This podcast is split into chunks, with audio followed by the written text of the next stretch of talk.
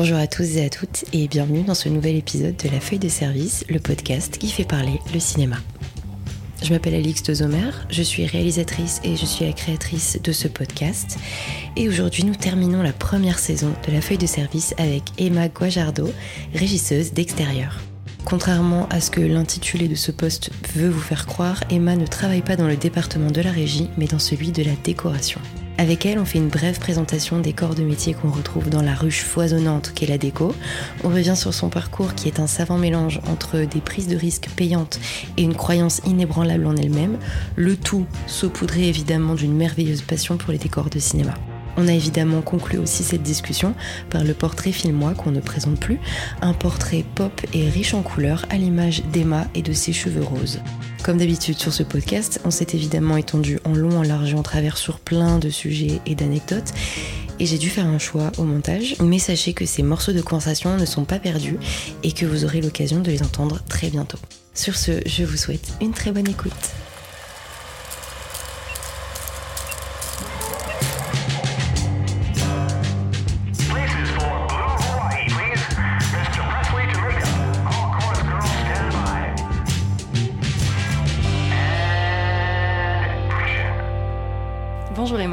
Bonjour, comment ça va? Ça va très bien et toi? Ça va. Merci beaucoup euh, d'avoir accepté mon enfin non, pas accepté mon invitation du coup, bah, de participer à ce podcast. Ça me fait très plaisir de te recevoir. Bah moi aussi, et puis je suis contente de parler de décoration euh, d'une autre manière qu'avec mes proches. de toute manière, ce podcast, il est là pour ça. Il est pour faire découvrir les métiers du cinéma aux personnes moins initiées et aux personnes initiées aussi, puisqu'on ne sait jamais vraiment exactement tout ce que les gens font sur un tournage et même en dehors des tournages. Euh, du coup, pour commencer, est-ce que tu pourrais te présenter?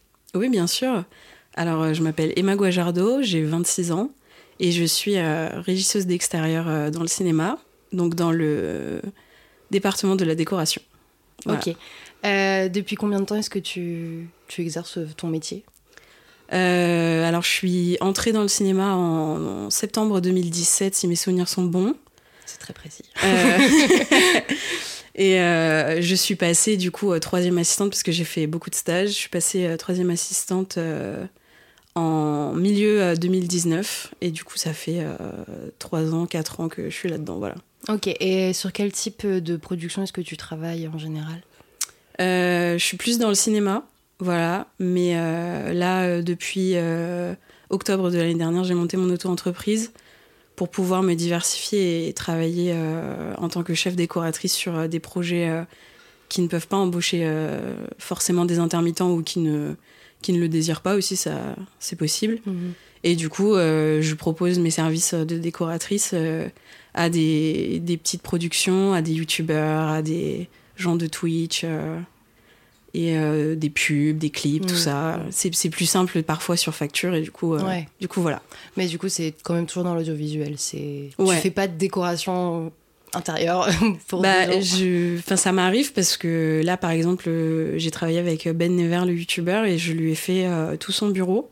Ah. Donc, c'est un peu plus de la décoration intérieure, mais c'est pour YouTube. Et du coup, je trouvais ça super intéressant de, de travailler sur un- une pièce de, en, plus en archi d'intérieur, du coup, Mhm. et euh, pouvoir euh, décorer à, à ma manière avec, euh, du coup, avec Ben et, et Juliette qui travaillent avec lui et qu'on puisse discuter ensemble de, de ce qu'ils veulent. Donc Mhm. voilà. Ok. Avant toute chose, est-ce que c'est possible que tu nous expliques de manière euh, genre un peu globale euh, les en quoi ça consiste les métiers de la décoration euh, dans le milieu du cinéma de l'audiovisuel?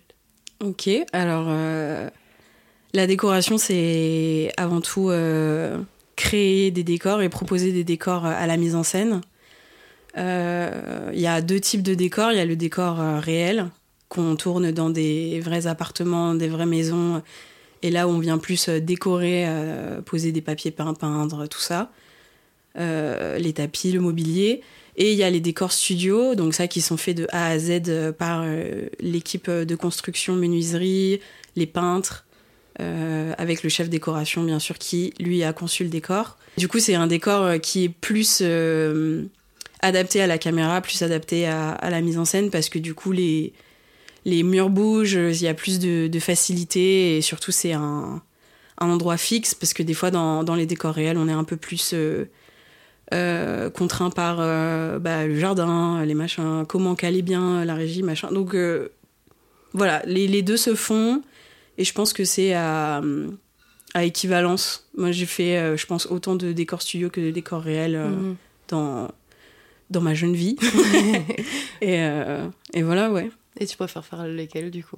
Bah, j'aime bien le décor studio parce qu'on est un peu à la maison en fait. Mhm. Euh, on est plus euh, amené à rester au même endroit. Par exemple, euh, là, j'ai fait. euh, L'année dernière, je suis restée quasiment un an euh, au studio d'Épinay-sur-Seine parce que je suis tombée sur deux projets où on faisait des décors studio et, et c'était c'était hyper intéressant. Et du coup, on, on a nos petits bureaux juste à côté du décor, donc on peut répondre aux demandes de mise en scène de dernière minute, aux, aux demandes tout court de dernière minute. Et surtout, on est là pour intervenir sur le décor le matin, on fait les changements en fonction des séquences, machin, et c'est hyper intéressant. En tout cas, pour l'équipe déco d'être sur place, même si dans les décors réels, on fait pareil, on arrive avant tout le monde, on, bouge les choses, euh, on fait en sorte que euh, le décor soit prêt quand la mise en scène arrive, et pour que le chef décorateur, du coup, fasse la livraison du décor, on appelle ça, au réalisateur, à la mise en scène, et ensuite les électros, les machinaux, euh, le son arrive et posent leurs trucs, voilà, le, la régie monte sa table et tout le monde est content et on peut tourner. Donc du coup, c'est vous les qui arrivez en premier en général sur les sur les plateaux et tout ça quoi. Euh, nous, alors nous et euh, la régie aussi. La régie aussi. Franchement, euh, la régie ils sont forts. Je, je, je pourrais jamais faire ce métier. Je les, je les admire tellement. Ils sont. Mais oui, du coup, on arrive souvent en même temps que la régie parce qu'en plus, en général, c'est eux qui ont les clés du décor. Ouais. Et bon, en studio, c'est un peu plus, c'est un peu différent parce que là, c'est les régisseurs plateaux qui nous ouvrent les plateaux, mais euh, en tout cas, quand on est sur des décors réels, en général, c'est la, régie qui a les clés et, euh, et voilà. Mm. Du coup, tu, tu as dit que tu étais régisseuse d'extérieur. Euh, tu as dit aussi que tu étais chef d'éco euh, à ton compte. Est-ce que tu veux bien nous expliquer en quoi consistent bah, ces deux métiers? On va peut-être commencer par la régie d'extérieur. Ouais. ça. Ça marche. Alors, régisseur d'extérieur, en anglais, ça se dit buyer ou props buyer. Donc, c'est euh, les achats d'accessoires. Donc, c'est un peu. euh, je sais que euh, littéralement, c'est vu comme euh, l'assistant de l'ensemblier. L'ensemblier, c'est celui qui s'occupe du meublage sur le décor et qui s'occupe euh, plus des couleurs, des tissus, des rideaux, tout ça. Et le régisseur d'extérieur, du coup, c'est un peu vu comme son assistant qui s'occupe de trouver les choses et du coup qui va déléguer aux troisièmes assistants décorateurs qui sont là pour, pour faire les runs, pour trouver les choses, pour ramener. Le but du régisseur d'extérieur, c'est d'amasser un maximum de d'objets, de petits trucs qui feront la différence en fonction du scénario. Donc en général, le travail commence par un dépouillement de tout le scénario dans un tableau Excel où on a plein de colonnes et on dit voilà telle séquence, euh, ça, ça, ça sont énoncés dans le scénario. Et c'est aussi pousser la réflexion du réalisateur. Par exemple, si le personnage, euh, je dis n'importe quoi, est peintre, c'est de se dire bon bah dans le scénario il y a un cadre et euh, il peint donc il a des pinceaux, il a une il a une palette, il a euh, voilà des tubes de peinture. C'est vraiment pousser le truc au bout, dire bah du coup il a un chevalet, bah du coup euh, il a peut-être son atelier. Du coup il y a d'autres peintures qui sont à être- qui doivent être faites à côté.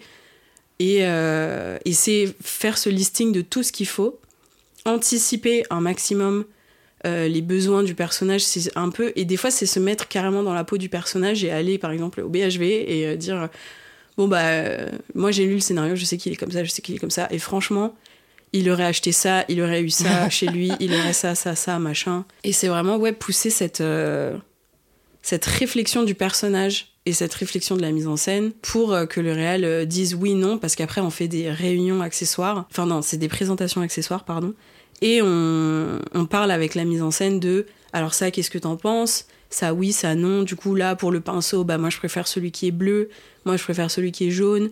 Ok, bah du coup on va acheter plus de pinceaux bleus parce qu'en plus, comme il peint, bah du coup il faut que euh, la peinture, si il commence sa peinture, bah du coup le pinceau il doit être propre, donc faut en acheter plein parce que si on refait la séquence à chaque fois, voilà. Euh, les toiles c'est pareil, il faut en acheter plusieurs. C'est c'est anticiper tout le temps. euh, la, mise en scène des mouvements des comédiens euh, et c'est hyper intéressant vraiment moi je moi j'adore ce métier dès que j'ai commencé même en tant que stagiaire j'étais déjà dans l'assistance du, du régisseur euh, d'extérieur Et j'ai toujours aimé euh, cette façon de réfléchir et de, se mettre dans la peau du personnage et dire bah moi j'aurais fait ça, moi j'aurais fait ça. Et quand on a des questions, bien sûr, on, on relance toujours la mise en scène, les premiers assistants, les deuxièmes, et on, et on essaye de répondre un maximum euh, aux besoins de, de la mise en scène, mais qu'au niveau accessoire, du coup, pas au niveau mobilier. Tout ça, ça c'est le rôle de l'ensemblier. Ok. Voilà. Est-ce que tu veux bien euh, faire une sorte de petit point sur la hiérarchie euh, des, enfin, des métiers euh, de la décoration? Parce qu'il y a beaucoup de monde et ils font plein Ouais, de trucs bien. différents.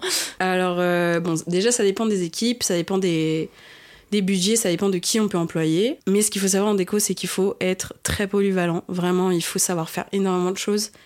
Ça peut aller de mettre un clou dans une planche jusqu'à faire du graphisme, faire des plans, faire euh, tout ça. Et en gros, l'équipe décoration, c'est une pyramide, un peu comme partout au cinéma. On est, on est tous dans, dans notre petite pyramide, dans la grande pyramide du cinéma. Et en gros, bah, en haut, on a le chef décorateur, donc celui qui s'occupe, euh, celui qui est déjà le plus en relation avec la mise en scène, celui qui s'occupe euh, de faire les réunions avec le réalisateur, machin, être sûr de les décors. Il fait des mood boards, il fait des, il fait même des fois des SketchUp pour euh, pour expliquer son décor au maximum. Ensuite, on a le premier assistant décorateur qui lui est plus dans euh, l'administration euh, et l'organisation de l'équipe c'est beaucoup de, c'est lui qui s'occupe des notes de frais, c'est lui qui s'occupe euh, enfin je dis il mais c'est Yel, c'est les deux. hein. On n'a pas de métier enfin ça peut être un homme, une femme, quelqu'un d'autre c'est des métiers pour tout le monde. et, euh, et du coup lui s'occupe plus de oui, tout ce qui est administratif donc les notes de frais, l'organisation euh, les, les tableaux de paye pour savoir euh, qui est à quel forfait, machin. Euh, les heures sub aussi, si la production accepte de payer les heures sup. Il s'occupe de déclarer les heures supplémentaires, la cantine. Bon, c'est un peu plus administratif. Et il fait aussi de temps en temps du plan quand on n'a pas de budget pour un deuxième assistant décorateur qui, lui, s'occupe vraiment des plans, des SketchUp. Et ça, c'est plus quand on est en studio ou quand on fait des très très grosses interventions sur des décors réels. Là, il s'occupe de, mettre en place tout ça pour, du coup, euh, l'équipe construction et l'équipe peinture pour qu'ils comprennent bien ce qu'ils font, ce qu'ils construisent, exactement ce qu'ils doivent faire, voilà. Euh, ensuite, on a euh, au pôle ensembliage de l'équipe décoration, on a du coup l'ensemblier qui s'occupe du coup de l'ameublement, des papiers peints, des rideaux, plus de tout ce qui est habillage du décor du coup. Ensuite, on a un régisseur d'extérieur euh, qui s'occupe du coup des accessoires, qui est souvent en relation avec l'accessoiriste de plateau, mais l'accessoiriste de plateau ne fait pas partie du pôle décoration, il a son propre pôle à lui. Et ensuite, on a les troisième assistants décorateurs, qui sont du coup euh, les petites mains, euh, qui sont du coup les plus polyvalents, qui font les runs. Du coup, les runs, c'est les courses à droite, à gauche dans la ville. on est tous... Enfin, je dis on parce que j'ai été quand même trois ans assistante décoratrice, donc euh, je connais très bien ce métier. Donc on est souvent au volant de notre kangou, en train de faire nos petites courses, à droite à gauche, en train d'acheter ci, d'acheter ça. Voilà. Euh, ensuite, euh, des fois, il y a des troisièmes qui font du graphisme. Quand on n'a pas de budget pour un infographiste, parce que des fois on a des info, enfin on a des graphistes dans la décoration, dont c'est le métier et qui font incroyablement bien leur travail. Quand on a des animations 3D à faire, des messages sur les téléphones, des machins, bon, c'est les, Mm. c'est les graphistes qui s'occupent de ça, mais des fois il y a malheureusement pas le budget, donc c'est un peu les troisièmes qui s'occupent aussi de ça. Si c'est pas le deuxième assistant, parce que ça peut être aussi le deuxième assistant qui s'occupe de ça. Bon, comme je le dis, la décoration, il faut être extrêmement polyvalent, il faut savoir faire énormément de choses, il faut être à l'écoute des besoins de l'équipe, euh, il faut surtout être volontaire. Donc ensuite, oui, on a, ce, on a le pôle décoration, donc qui est souvent dans les bureaux, sauf pour nous les troisièmes qui font des petites runs. Ensuite, euh, il y a l'équipe construction, donc il y a le chef constructeur euh, qui est là, qui regarde les plans, qui donne les, ordres aux, euh, constructeurs, aux menuisiers pour, pour être sûr que tout est bien effectué comme il faut dans les, dans les constructions des décors. Et ensuite, on a les peintres. Les peintres, ils s'occupent de, du coup, bah, peindre les feuilles décors ou les décors. Et ils s'occupent aussi de tout ce qui est papier peint, voilà. On a aussi euh, des tapissiers qui viennent, qui s'occupent de tout ce qui est euh, confection euh, de tissus. Donc si on a un canapé qu'on a acheté sur le bon coin, qu'on n'aime pas, qui le tissu va pas, on réhabille les, canapés, ils font des housses, c'est vraiment un travail incroyable le tapissier. ils font les rideaux sur mesure. Euh, voilà, il s'occupe de tout ce qui est un peu tissu pour le décor. Et ça, du coup, c'est plus l'ensemblier qui est en relation avec le, le tapissier pour bien euh, Mm. que la cohésion se fasse. euh. Ouais. Donc voilà. Ok, c'est un- une petite ruche finalement. Ouais. Et du coup, quand tu travailles en tant que chef d'éco, bah, comme c'est pas forcément sur la même ampleur de Ouais. projet, etc., qu'est-ce que tu fais concrètement Et ben, je fais un peu tout. je suis un peu une équipe à moi toute seule. Euh, des fois, quand il y a les moyens, j'ai une assistante. Euh, ou un assistant, bien sûr. On ne genre pas ici. Mais... Et euh, oui, du coup, je, du coup, je, je suis au mood board. Enfin, je commence avec des propositions avec des mood boards. Ensuite, je fais des dessins sur mon iPad, des repérages que j'ai faits, de mes propositions à moi. Quand il faut, je fais du SketchUp. Je, voilà, je fais des propositions, j'envoie mes, mes, mes, petits, mes, petits, mes petites modélisations. Et je, je, fais toute un, une présentation pour, dire- pour justifier mes choix, machin. Et ensuite, du coup, je suis dans l'exécutif après, quand mes, quand mes propositions créatives sont validées. Enfin, j'appelle ça des dossiers d'intention décoration. Euh, quand ils sont validés, eh bien, je passe à la run, du coup, et je vais faire mes achats à droite à gauche. S'il y a du matériel, je vais à Leroy Merlin. S'il faut acheter des petits accessoires, je vais à droite à gauche. Je vais faire des Emmaüs. Je chine énormément pour, euh, pour mes trucs euh, Mhm. à côté parce que je suis très, j'ai une mentalité très seconde main. Ouais. J'aime pas, j'aime pas acheter pour gâcher. Et c'est, euh, d'ailleurs, c'est un truc très compliqué, ça, dans le cinéma, le, la pollution de chaque film. Mhm. C'est, même si on fait des, des éco-prod et tout, c'est toujours un peu compliqué, je trouve. euh. on a beau distribuer des gourdes, des, Ouais. des mugs au début, euh, tout le monde les perd. Bon, voilà, ça c'est un autre sujet.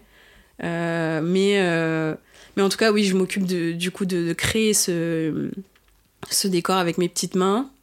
Et ensuite, euh, bah, je viens euh, avec ma voiture et puis j'installe tout le décor. Et euh, ensuite, on tourne. Et quand il n'y a pas les moyens que j'ai une assistante, du coup, c'est moi qui suis au plateau. Donc là, je suis accessoiriste et je, je, fais, je regarde les prises, je me dis si elles sont bonnes, je fais les raccords, machin. Et ensuite, bah, je démonte le décor, je remets tout ma voiture. Je vois avec la prod qu'est-ce qu'ils veulent garder, machin. Et ensuite, bah, chacun repart de son côté et voilà. Et euh, du coup, euh, par exemple, quand euh, tu remballes un décor et que la prod, bah, ils ont choisi les choses qu'ils gardaient, toi, tu fais quoi du reste? Est-ce que tu les rends? Est-ce que tu les gardes pour te faire. Parce que je suppose que tu dois avoir un- une. Une, je sais pas si on dit une bijoute aussi. euh, Ouais, on dit une exactement. aussi.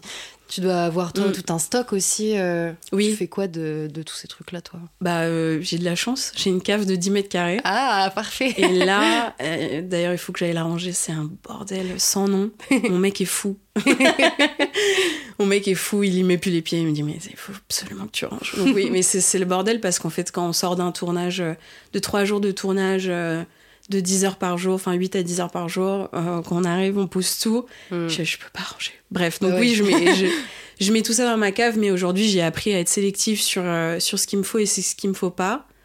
Par exemple, j'ai énormément d'enveloppes, parce qu'on a souvent du courrier dans les films, donc j'ai toute une, toute une caisse remplie de plein d'enveloppes de différents formats, machin. J'ai genre une caisse euh, avec des arts and crafts, euh, des perles, des machins pour enfants, des- de la peinture. J'ai aussi beaucoup récupéré de trucs euh, de mes années à appliquer, justement, euh, que j'ai mis euh, de côté pour, pour les films, et du coup, ça me sert. Et d'ailleurs, sur les petits projets où il n'y a pas beaucoup de budget, bah, j'ai cette chance d'avoir cette bijoute. Et du coup, j'amasse tout ça. Et, et après, bah, je peux arriver sur le plateau avec énormément de choses. Là, par exemple, j'ai fait une pub pour une salle de bain.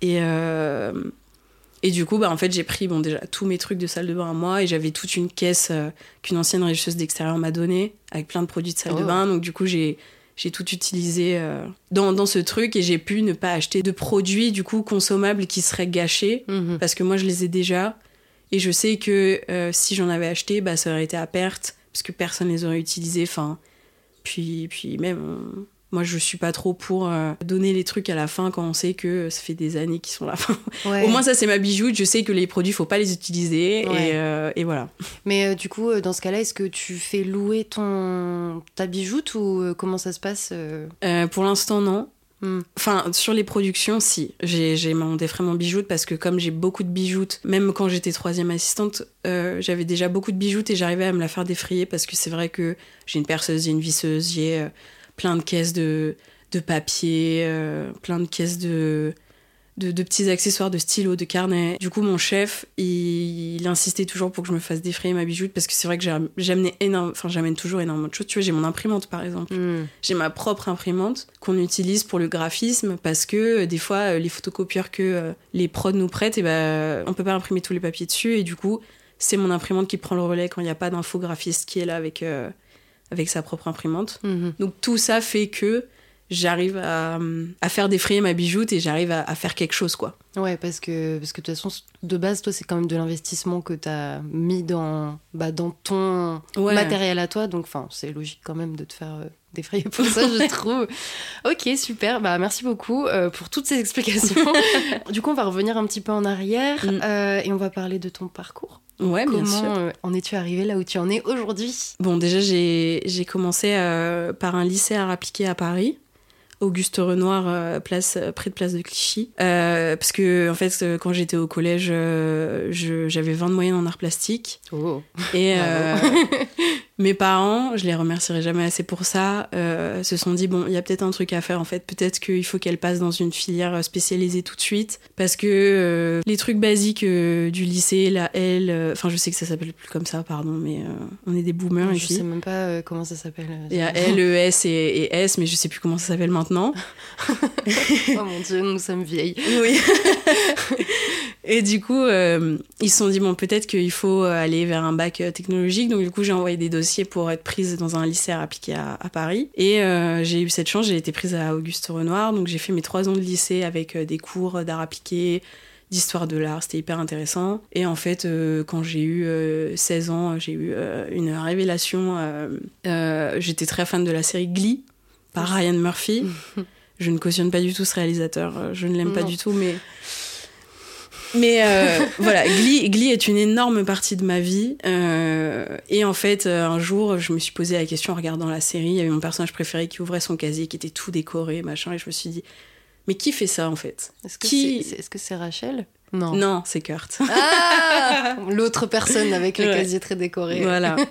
Ok. Et je me suis dit, euh, euh, mais, mais qui fait ça? Qui décore le casier? Comme ça Qui Ah. Parce que ça peut, c'est pas, c'est pas Chris Colfer qui décore son casier le Celui matin en qui arrivant. Ouais. Et du coup, je, je me suis dit, putain, mais ça doit être un métier en fait. Ça, ça, ça doit être quelque chose. Et je me suis renseignée, je suis tombée sur les trucs de chef décorateur, machin. Et du coup, je me suis dit, bon, bah, ce qui me plaît, du coup, c'est l'espace. Parce qu'on nous avait présenté euh, les, les catégories de design vers lesquelles s'orienter après. Et moi, j'étais, moi, je me suis dit, bah, moi, c'est l'espace. Donc, euh, du coup, je me suis redirigée vers euh, le BTS design d'espace qui n'est plus un BTS aujourd'hui, je sais, à Dupéret Mhm. Euh, où j'ai été prise. J'ai eu, pareil, euh, je, je suis hyper reconnaissante d'avoir pu faire ce parcours. Euh, donc voilà, j'ai fait deux ans à Dupéret. Et j'ai tenté la Fémis en déco, ça c'est pas passé.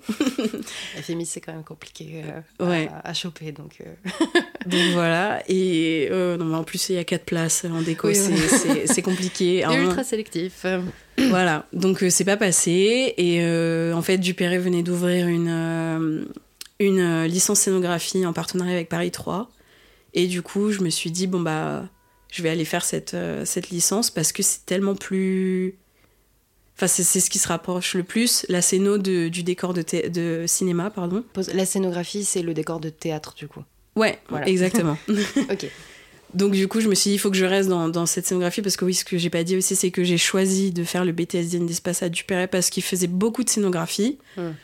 Euh, donc euh, j'ai pu étudier ça. Et ensuite, du coup, la licence pro scéno, euh, ça m'a appris un peu plus sur la scénographie, mais le concret du comment ta scénographie tient dans l'espace, comment la construire, comment voilà. Je dis pas qu'on la construisait, mais ça nous a appris le, au moins le le vocabulaire technique du théâtre machin. Sauf que moi le théâtre j'ai jamais réussi à accrocher. Je j'ai jamais réussi à accrocher à la mentalité qu'il fallait avoir pour décrypter une pièce tout ça.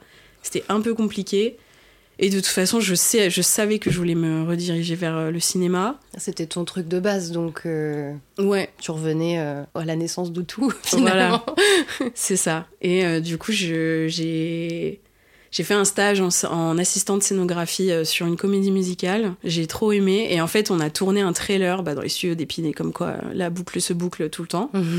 Et en fait, j'ai trop aimé être sur le plateau. Et j'ai trop aimé euh, tout ça. Et j'étais là, waouh, c'est exactement ça que je veux faire. Après ce stage, du coup, j'ai j'étais sur cinéas.org et j'ai tapé. Je voyais qu'il y avait un truc recherche euh, stagiaire, euh, recherche stagiaire régie. Et j'y suis allée au culot. Je lui ai envoyé un mail et j'ai dit, moi, je cherche un, un stage en déco.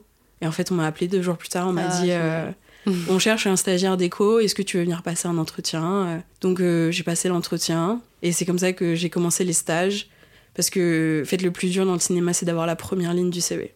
Et une fois qu'on a cette première ligne, bah ça roule en fait, j'ai l'impression que que ça y est, tout, tout se délie, surtout que c'était un quand même un gros film français dont je vais pas dire le nom parce que ça s'est pas forcément très bien passé ce stage mais mais en tout cas, je me sentais euh, à ma place, même si je suis un peu sortie de ce stage en mode euh, mince. euh, je crois que j'ai pas compris quelque chose. Enfin, je savais que la déco c'était fait pour moi, mais j'étais là. Je, je crois que il y a un truc qui s'est pas bien passé euh, avec l'équipe, avec euh, mes tuteurs et tout. Je, je crois qu'il y a quelque chose qui passe pas niveau feeling. Et je me suis dit, c'est pas grave, Emma, calme-toi, tu vas te, tu vas te battre. Et en fait. euh, deux mois plus tard, il y a eu une nouvelle annonce pour euh, un stagiaire déco. J'ai postulé, j'ai été prise, on m'a appelé. Enfin, voilà, et puis après j'ai fait euh, stage, stage, stage, et un jour euh, j'ai rencontré un chef décorateur que je remercierai jamais assez, et son premier assistant qui m'ont dit à l'entretien, du coup pour un autre stage déco, non mais toi les filles comme toi en fait, moi, je, moi je les engage en troisième assistante.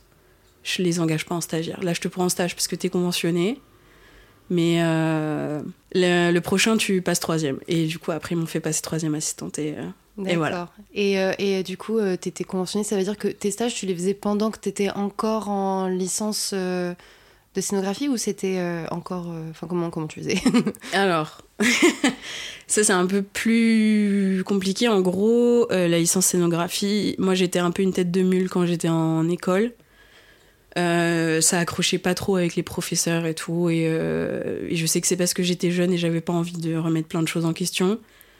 Et du coup, en fait, euh, j'ai raté euh, la dernière épreuve qui disait apparemment que tu pouvais pas avoir ta licence si tu. Alors que j'avais tout validé, juste pas Mm. ça. Et du coup, elles ont refusé de me donner la licence, les professeurs qui s'occupaient de ça. Et du coup, elles m'ont proposé, on a fait un compromis où en gros, j'avais une année de stage où j'étais conventionnée, où j'étais à, nouveau- à nouveau é- élève de, de Paris 3. Donc j'ai retapé hein, concrètement. Sauf que je euh, n'avais, enfin, j'avais le droit de ne pas faire les cours vu que c'était déjà validé. Je devais juste repasser l'étape Oui, en fin d'année. euh, ouais, ouais. Et du coup, c'est là où j'ai réussi à être conventionnée, conventionnée, Ah, conventionnée. c'est super ça. Et après, euh, j'ai fait la FCND de Dupéret, qui est donc l'année non diplômante pour faire des stages et se professionnaliser dans le milieu qu'on désire. Et euh, là, bah, c'est là où j'ai rencontré ce fameux chef décorateur et son premier Mhm. assistant qui m'ont dit euh, Bon, euh, on te prend, euh, voilà, tu fais trois mois de stage avec nous, mais après on te prend en troisième. Et du coup, j'ai jamais fini la FCND. désolé Dupéret, euh, j'ai jamais envoyé mon, mon truc de fin d'études. Mais du coup, ça veut dire que t'avais concrètement deux années de stage conventionné. euh, T'as pu faire Ouais. deux années en, en- enfin, en entier de stage conventionné, du coup. euh. Ouais, j'ai fait même pas un an et demi en vrai. Ouais. J'ai fait un an de stage et ensuite j'ai fait euh, trois mois en plus. Et, oui, euh, et après, ouais. t'as été engagée en tant qu'intermittente, du coup, je suppose.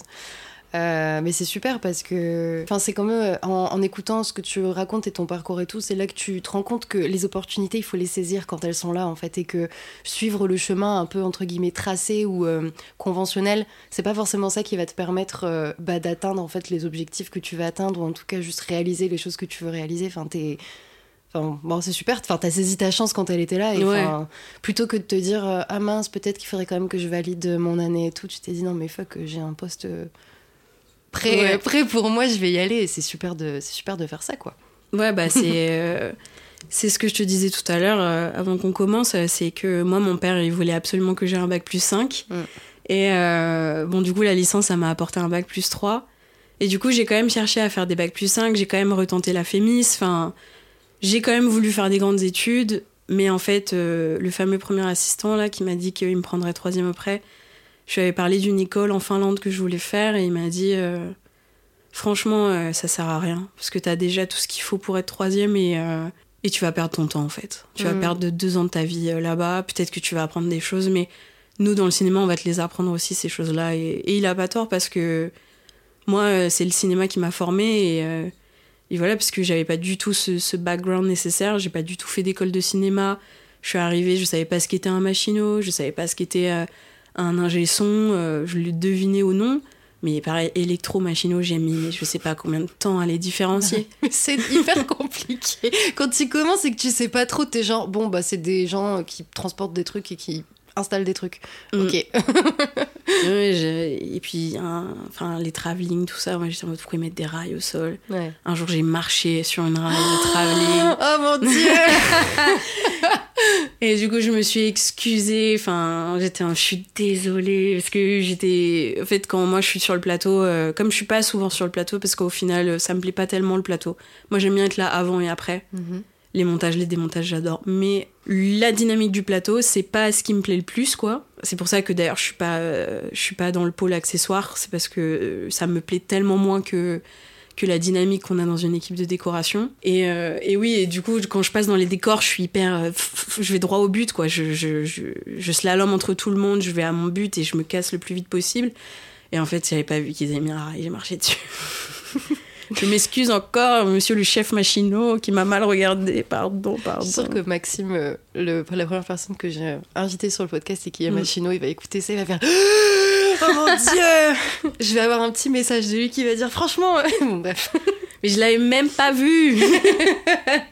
Mais c'est ça le truc aussi euh, quand t'es sur un plateau, c'est qu'il faut faire attention à absolument Ouais. tout, tout le temps. Faut pas faire de bruit. Mm. Bon, c'est logique un petit peu, mais voilà. Faut pas faire de bruit, faut faire gaffe euh, où tu marches, où tu te positionnes dans juste l'espace parce que t'es peut-être devant une lumière, t'es peut-être devant une caméra, t'es peut-être sur un rail de travelling.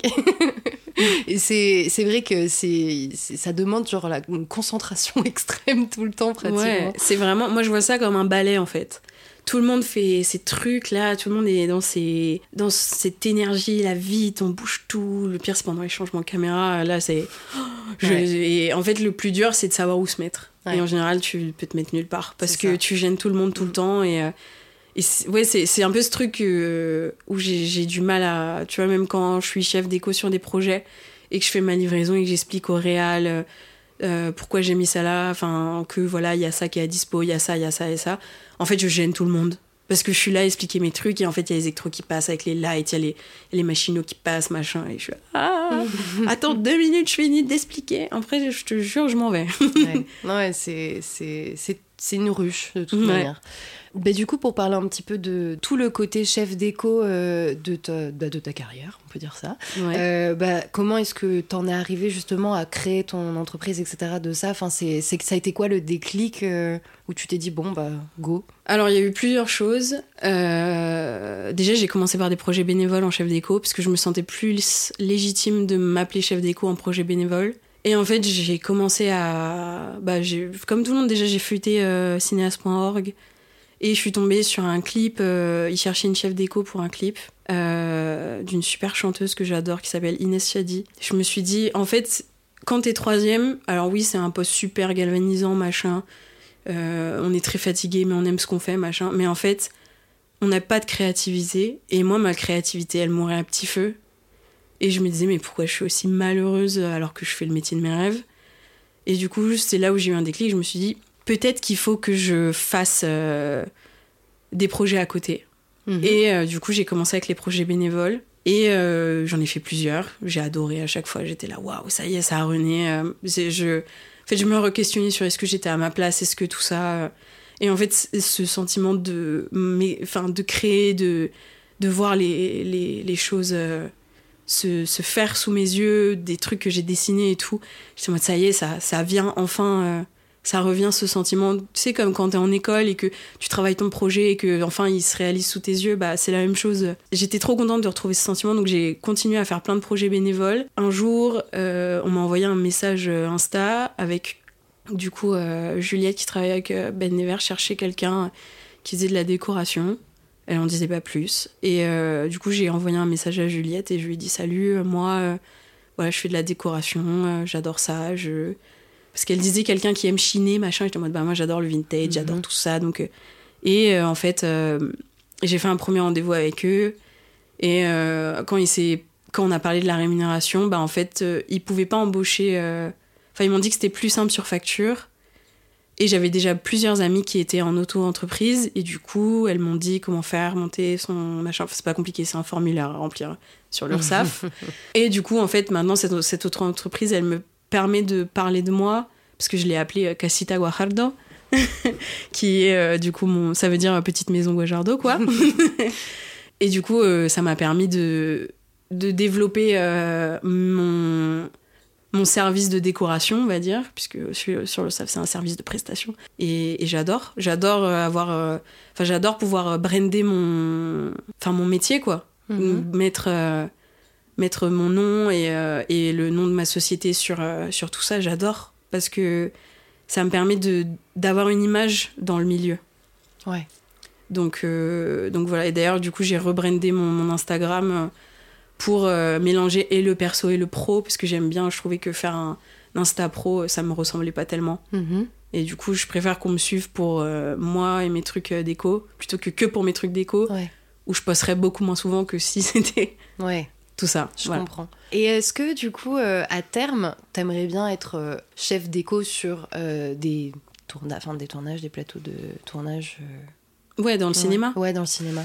Bah oui, bien sûr, mais euh, alors euh, faut beaucoup d'expérience quoi. Oui. Enfin, faut euh, franchement, faut 20 ans, 30 ans de carrière avant de pour ah moi ouais, pour autant que ça, tu penses? Bah un jour, il y a une chef décoratrice qui m'a dit tu peux pas t'appeler chef décoratrice tant que t'as pas fait tous les métiers de la décoration. Oh waouh. Bon, aujourd'hui, je pense que c'est c'est plus trop comme ça, mais il faut il faut savoir en fait exactement qui fait quoi dans une équipe décoration, qui comment gérer une équipe décoration, ça c'est un dilemme. Alors oui, tu te reposes quand même quand t'es chef sur le premier assistant, mais toi, tu dois savoir euh, gérer tout ça, gérer le relationnel, de la Mm. mise en scène, de du plateau, euh, savoir de quoi tu parles tout le temps, et surtout être calé en tout, en tous les mouvements, en toutes les époques.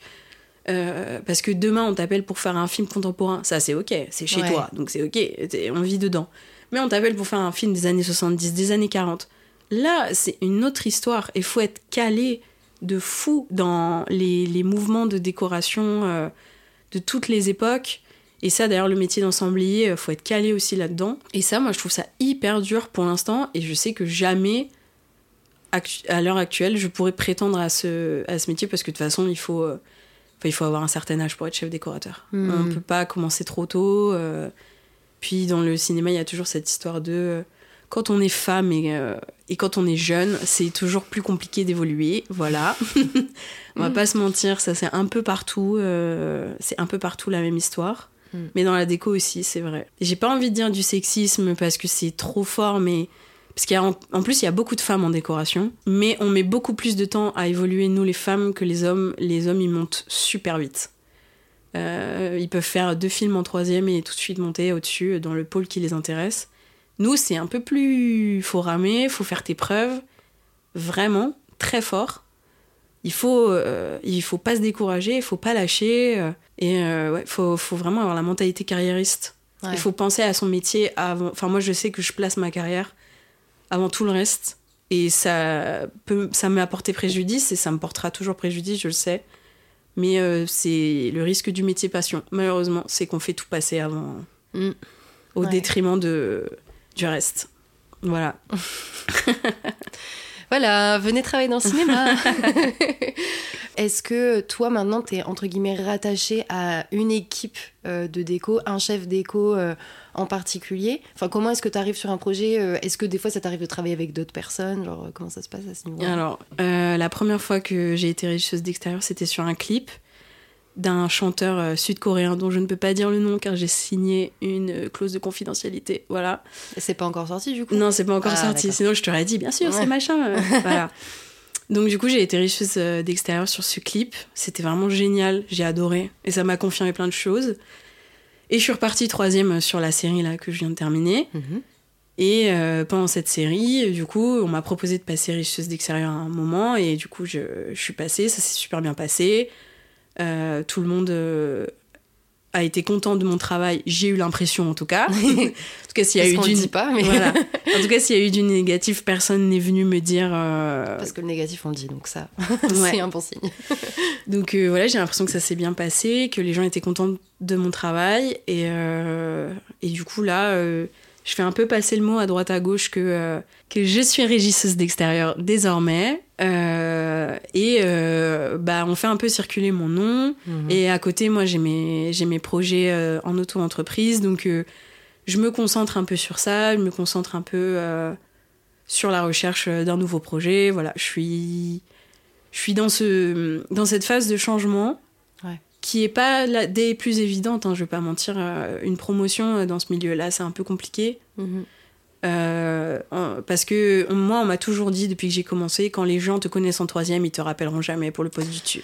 C'est ouais. C'est- T'es t'es vite catégorisé, t'es vite dans une case dans la tête de tout le monde et c'est vrai que c'est dur d'en sortir quoi. Ouais, c'est ça. C'est Emma, c'est une bonne runneuse. Elle conduit super bien. Bravo à elle. Par contre, pour le reste, je sais pas. Mais parce qu'ils veulent pas se concentrer sur le je sais pas. Alors que, alors que moi, je, fais plein de trucs quoi. J'ai sauvé des, des, des accessoires de jeu de dernière minute parce que je sais faire du graphisme. Je sais. Je sais bricoler, j'ai toujours ma scie, j'ai toujours, tu vois, même dans mon sac à main, j'ai toujours mon cutter, mon laserman. mon, tu vois?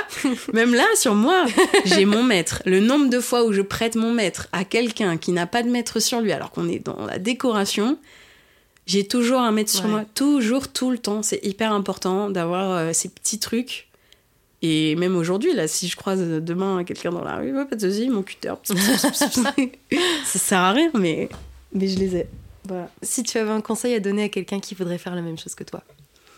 Euh, franchement, il faut déjà euh, une petite palette d'outils. Euh, allez à Leroy Merlin, acheter le premier, la première caisse à outils que vous voyez, acheter le lot d'outils d'extérieur à 30 euros. On s'en fiche. Un cutter, un laserman, hyper important. Euh, il faut un peu investir dans sa bijoute au début. Euh, voilà, je dis pas qu'il faut une perceuse visseuse, machin, mais il faut minimum investir.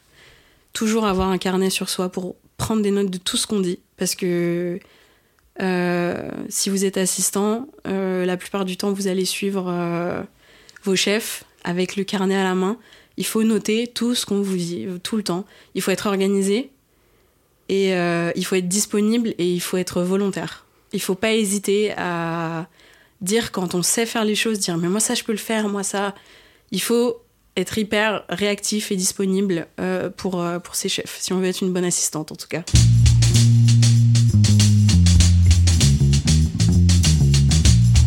Va passer à la dernière partie euh, de ce podcast. Ouais. qui s'appelle le portrait film-moi. T'es prête Ouais. Donc, première question, quel est ton film préféré? Alors, euh, euh, moi, il n'y a, pas de- y a pas de blabla, c'est West Side Story de Jérôme Robbins et euh, Robert Wise.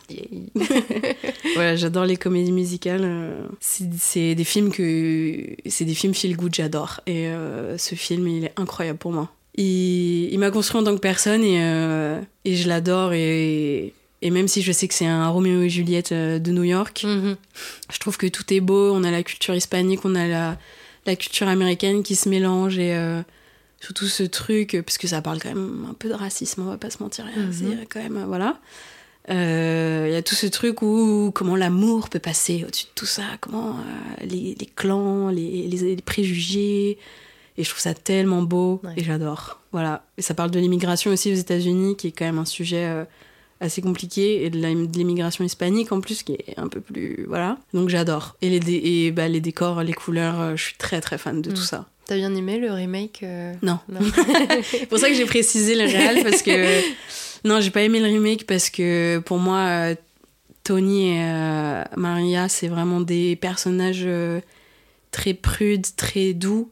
Et je trouve que Spielberg, euh, excuse-moi Steven si t'écoutes ça, hein, c'est trop brutal. Et euh, c'est trop. Il y a trop de fou. il y a- Et c'est pas ça, Tony et Maria. C'est la douceur, l'amour. euh, c'est les premiers émois. euh, et moi, ça me touche énormément.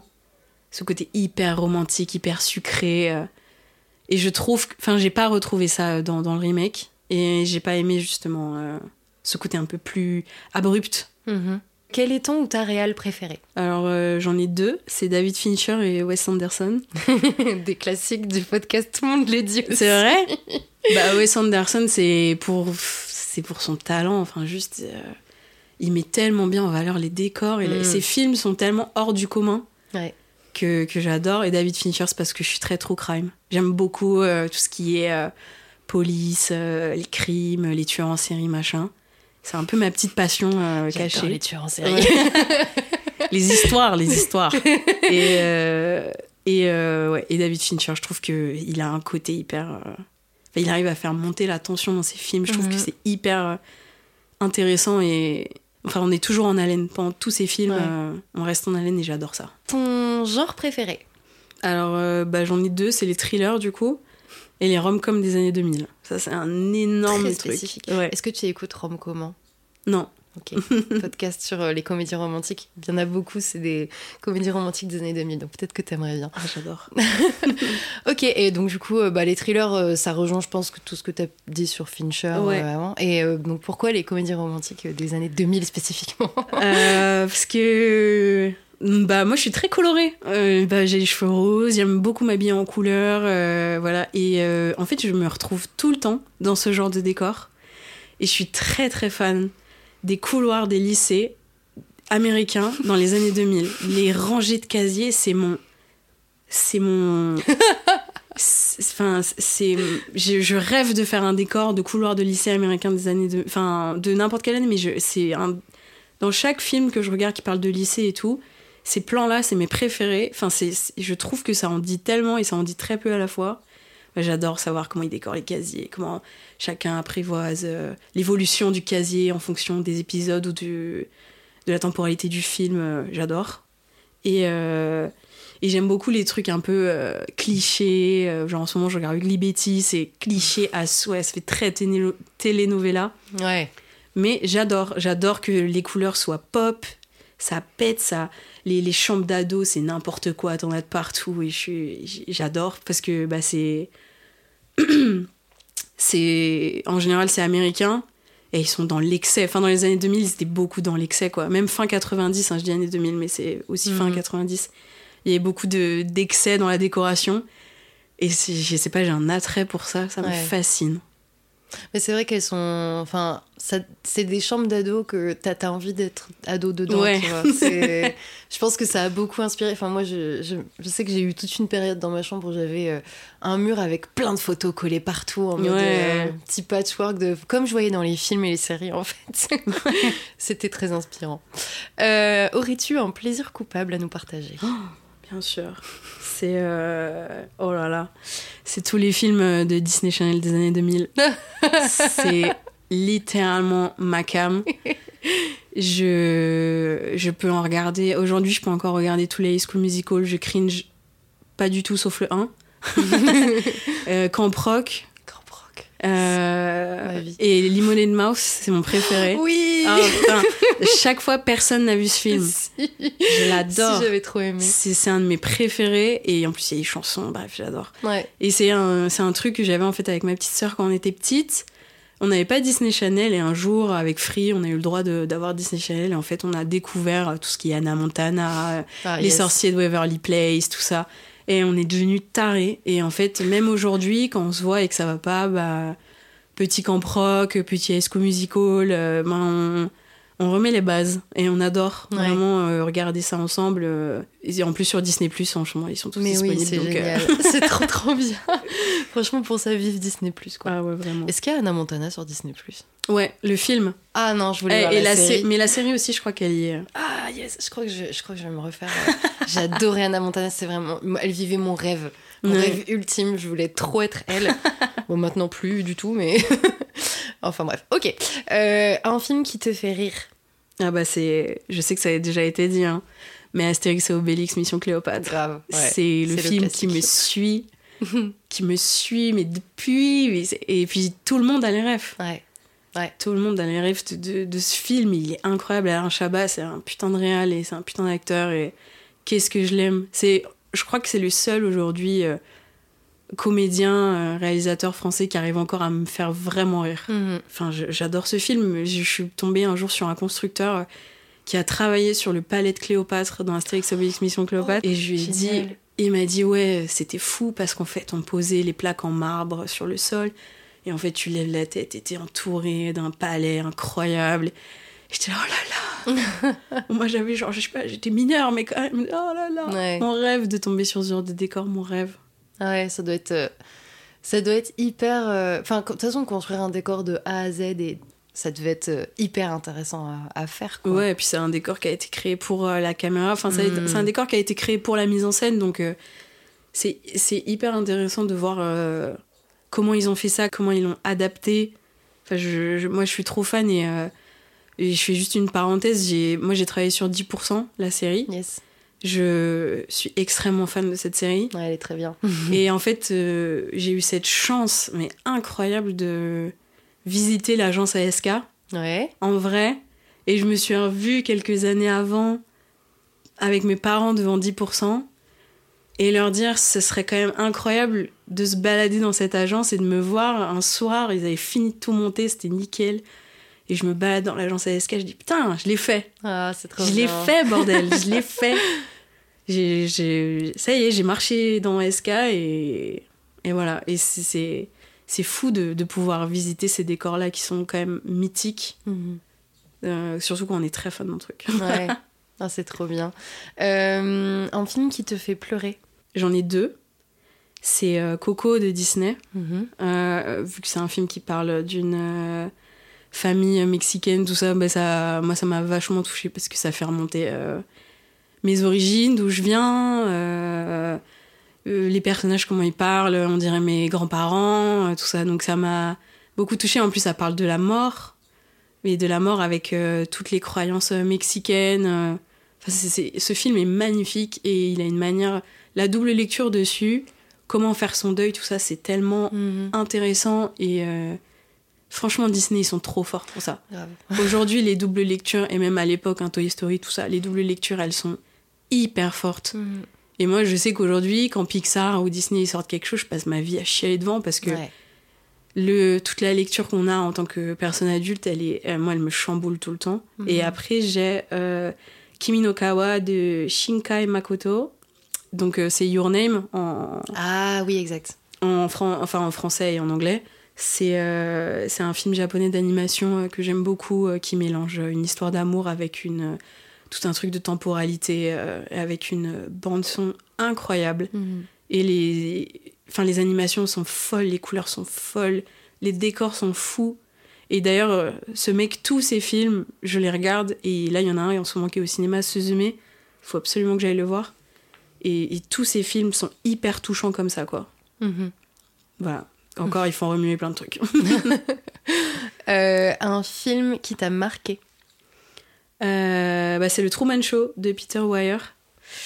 Voilà, je, bah, les décors, euh, moi j'adore. Ça fait un peu carton-pâte. Enfin, c'est c'est comment dire, c'est le film vers lequel je vais le plus quand je cherche des références cinématographiques à mettre dans mes moodboards et tout. Mhm. Je me retourne toujours vers le Truman Show parce que les visuels de ce film sont quand même fous et ça fait une très bonne critique aussi des médias et de et de la production, enfin tout le, le domaine de la production, euh, de la télé-réalité. euh, on a toute cette face un peu qui est, qui est derrière le mur et qui, qui est un peu malsaine et, euh, et j'aime trop le contraste avec lui qui essaye de bah, qui se réveille enfin Mhm. de, de, tout de, de cette fausse réalité dans laquelle on l'a mis et j'adore enfin vraiment visuellement pour moi c'est un film vers lequel je reviens toujours j'ai le festival de Cannes l'année dernière ils ont fait un leur 75e édition en gros c'était le, Truman Show euh, ouais l'escalier incroyable et l'affiche je l'ai achetée tout de suite elle est chez moi encadrée, elle est magnifique. Enfin, c'est mon fond d'écran depuis, euh, depuis euh, je sais pas combien d'années, genre 5 Ouais. ans. Et de voir qu'il avait fait un affiche, yes. voilà, c'est un visuel vers lequel je reviens tout le temps pour, euh, pour des inspirations. Mhm. Euh, donc un film doudou. Alors là, Mean Girls de Mark Waters, c'est vraiment ma base de, de ma base de données, elle est là.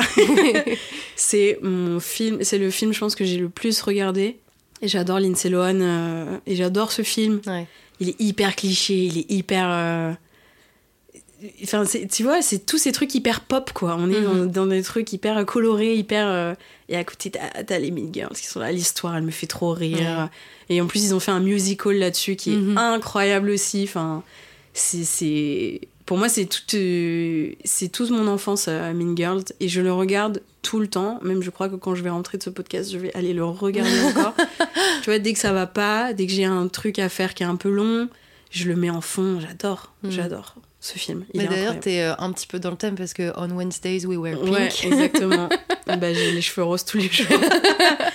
Ça va. Mais c'est surtout que, que c'est le squelette pour moi des du film de lycée. Hmm. Parce que vraiment, encore aujourd'hui, je, je retrouve euh, des, des codes de Mean Girls dans des comédies Netflix actuelles Mhm. de lycée. On a Mhm. vraiment euh, cette scène de présentation de tous les groupes sociaux, Ouais. euh, euh, la loser qui évolue, son, son style vestimentaire qui évolue, le décor qui évolue, la chambre qui évolue. Enfin, je, je trouve que c'est vraiment le.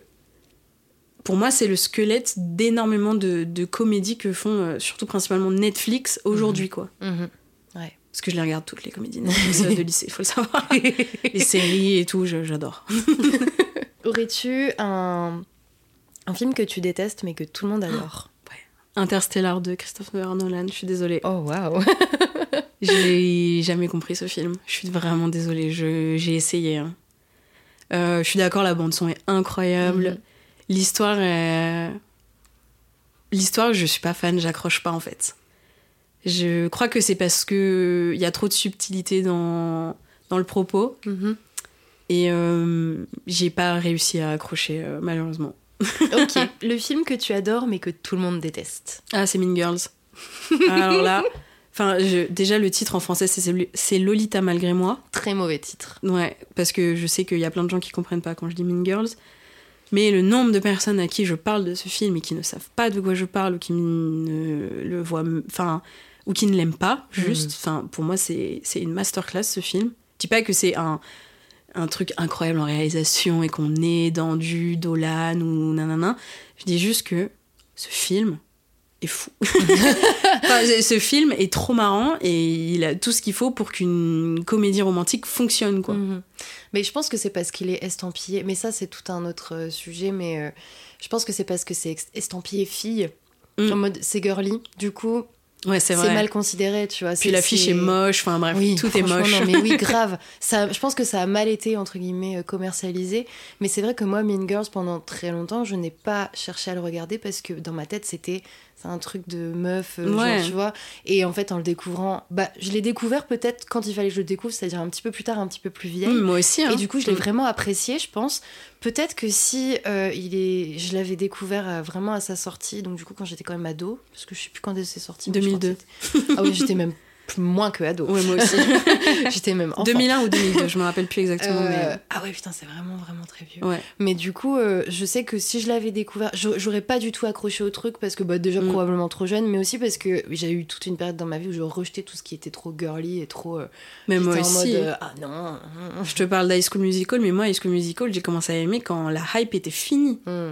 J'ai commencé à aimer quand tout le monde a arrêté d'en parler. Mm. Genre, euh, j'ai vu le 1 quand, euh, genre, je sais pas, mais un an après que le 3 soit sorti, quoi. Ouais, Et quand Proc, c'est pareil, j'ai découvert hyper tard Anna Montana aussi. Toutes les hypes étaient déjà passées. ouais. Et j'ai. Moi, j'étais mais c'est incroyable. Mais voilà.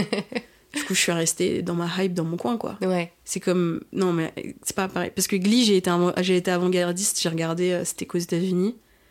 Mais pareil, j'ai été tellement seule euh, dans, dans ma fanatitude de Glee que j'ai toujours été seule dans ce que j'aimais, quoi. J'arrive pas à suivre la hype. J'arrive jamais. euh, Mm. Quand tout le monde me dit va voir ce film, plus on me dit va le voir, moi je vais le voir. Ouais, je comprends.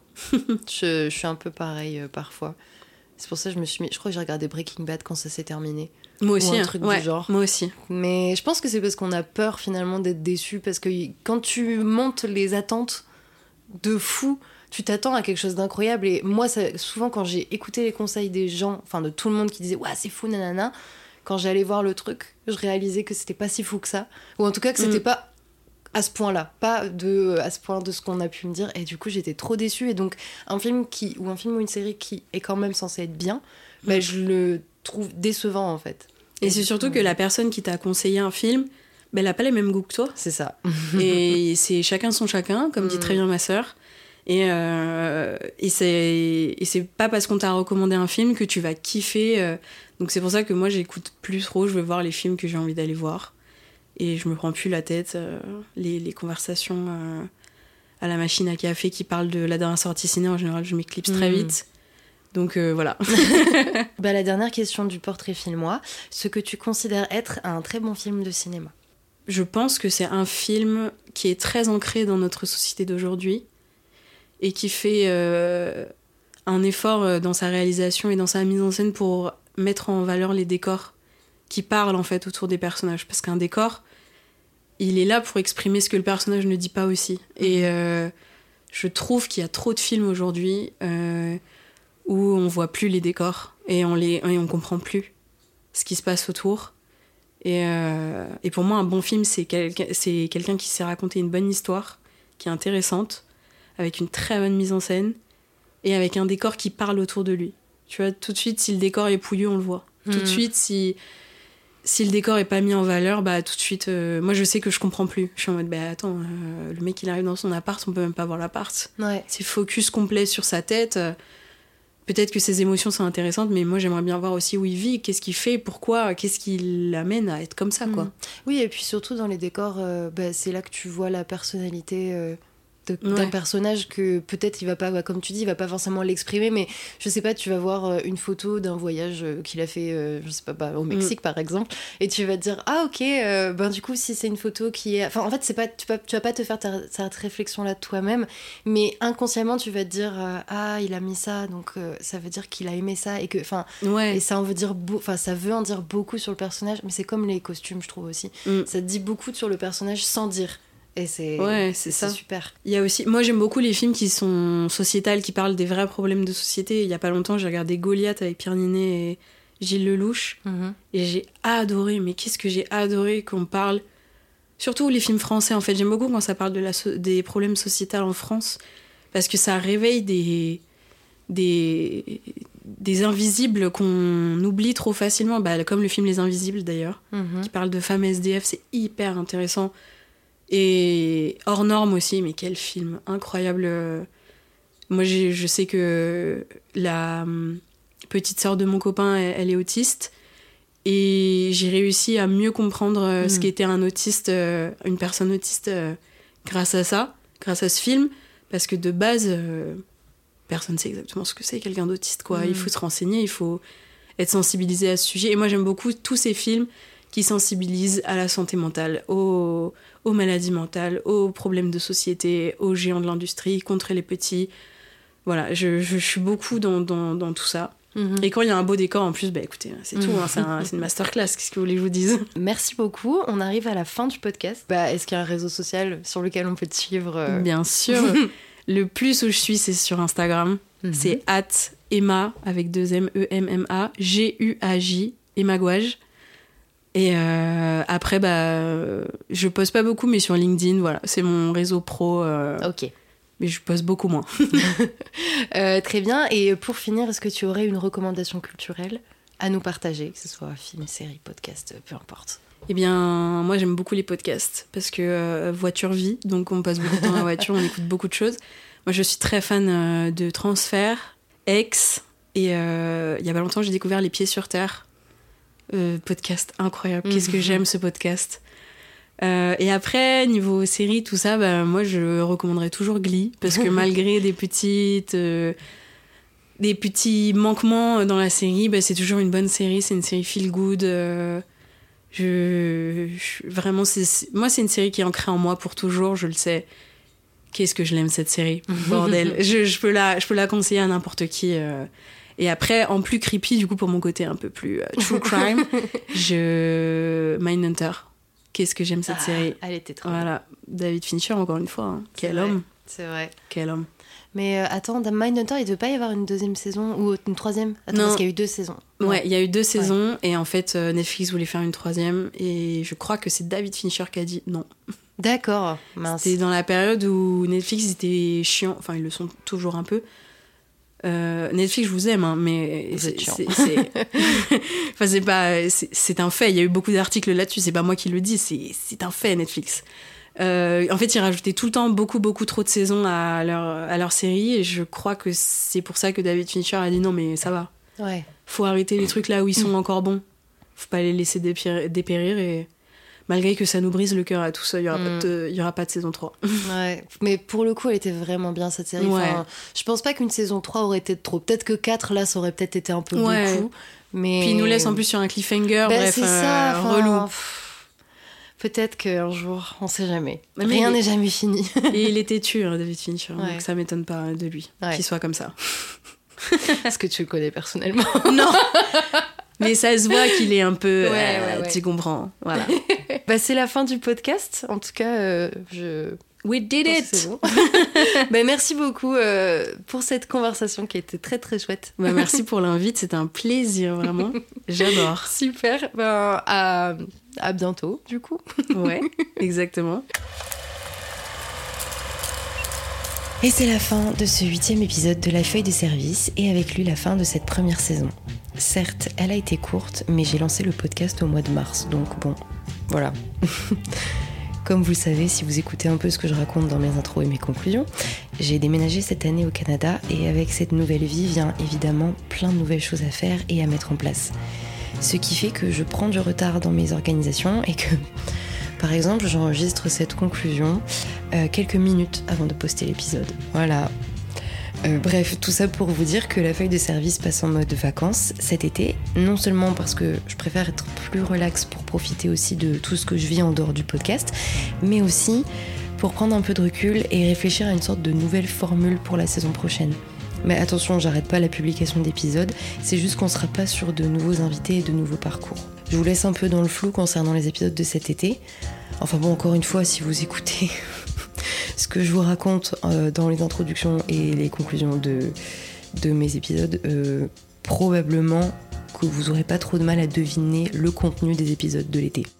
En revanche, on va passer à un rythme de publication un peu plus étendu jusqu'à la rentrée, qui sera probablement vers octobre pour moi, je pense, parce que j'ai un peu envie de profiter de ma saison préférée dans mon nouveau pays d'adoption. Pour me filer un coup de pouce et aider la feuille de service à se faire connaître, n'hésitez pas à mettre des petites étoiles d'appréciation sur votre application d'écoute, à vous abonner pour ne pas manquer les nouveaux épisodes dès leur sortie, et vous pouvez aussi m'écrire un petit mot sur Instagram, at fds.podcast, sur Spotify dans la section questions-réponses, ou encore dans les commentaires sur Apple Podcast. Quant à nous, on se retrouve dans deux semaines pour le tout premier épisode de la série d'été de la feuille de service. À bientôt et bonne fête de la musique d'ailleurs.